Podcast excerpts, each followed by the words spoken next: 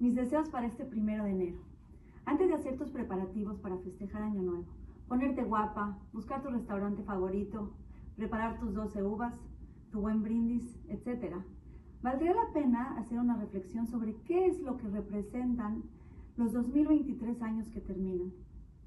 Nosotros como Yehudim contamos 5.784 años de historia del mundo desde la creación, cada Rosh Hashanah. Entonces, ¿qué son estos 2023 años? ¿Quién dijo que el primero de enero es año nuevo? ¿De dónde salió? Les voy a contar un poco de historia. La denominación año nuevo para el primero de enero viene desde la antigua Roma. Según la tradición romana, el calendario lunar original de 10 meses fue reemplazado por el calendario juliano en el, año 46 antes de Yeshua por decreto del emperador Julio César. Este calendario incluía el primer día de enero como el comienzo del año nuevo. ¿En honor a quién? En honor a Jano. ¿Quién era Jano? El dios romano de las puertas y los comienzos. Jano era representado con dos caras, una mirando hacia atrás, al pasado, y la otra hacia adelante, hacia el futuro. Lo que lo hacía el símbolo perfecto para el, cambio del año. Se pensaba que Jano protegía las entradas y los comienzos. De ahí la conexión con el primer día del año. Estamos viendo, es conexión de dónde viene el primero de enero, de un dios griego. Después de esto, vino alguien a hacerle algunos arreglos, algunos cambios. El calendario gregoriano, que es el sistema de calendario más utilizado en la actualidad, comenzó a partir de un evento histórico particular, la encarnación de Jesucristo, según la tradición cristiana. ¿Qué quiere decir? Que según ellos ese es el día que, que Yeshu tuvo cuerpo, porque según ellos es el, es el Hijo de Dios, era Dios.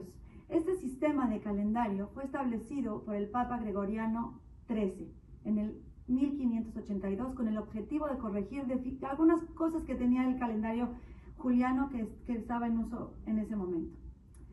Con la introducción del calendario gregoriano se estableció el primero de enero como el comienzo del año nuevo. ¿Para qué? Para alinear el calendario con la celebración del nacimiento de Yeshua. De ahí contamos los 2023 años y es para, es como un poquito raro que todo este tipo de celebración me hable de Yeshua, me hable de un dios griego, de, de los griegos y a ver, reflexiona un poco. Esto no va con nosotros. No va. Sé que piensan, yo no, yo no estoy festejando eso. Yo festejo el año nuevo del calendario por el cual me rijo, por el cual se rige mi país y en el mundo en el que vivo. Eso es lo que piensa la gente. Yo no estoy celebrando eso. Pero realmente de ahí viene todo. Y sí, en casi todos nosotros nos regimos por ese, por ese calendario. Es en el mundo en el que vivimos. Pero una cosa es regirte por ese calendario y otra es festejar algo que queramos y no, inculca idolatría y culturas ajenas a las nuestras.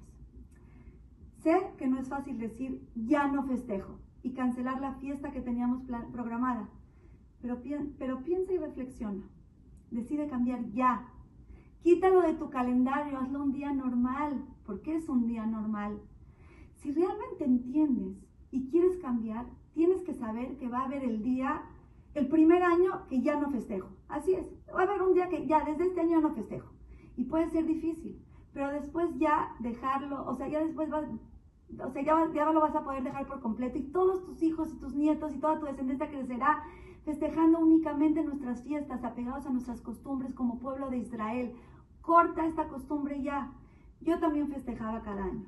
Hasta que Baruch Hashem hubo un ángel, mi esposo, que me hizo ver y sentir la realidad y le doy un millón de gracias a Hashem que hoy por hoy para mí, para mi esposo, para mis hijos, este día no representa nada especial. El primer año me costó un poco de trabajo, después desapareció. Pensemos, ¿qué cultura queremos inculcarle a nuestra descendencia? ¿Qué le quieres dejar a tus hijos? ¿Qué quieres que siga pasando generación tras generación?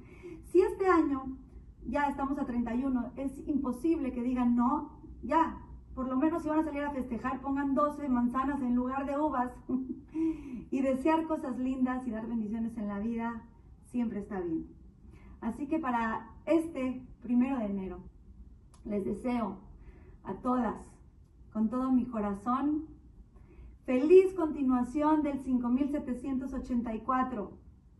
Les deseo que Hashem ilumine sus vidas, que las llene de salud, alegrías y bendiciones, satisfacciones en el camino de Hashem.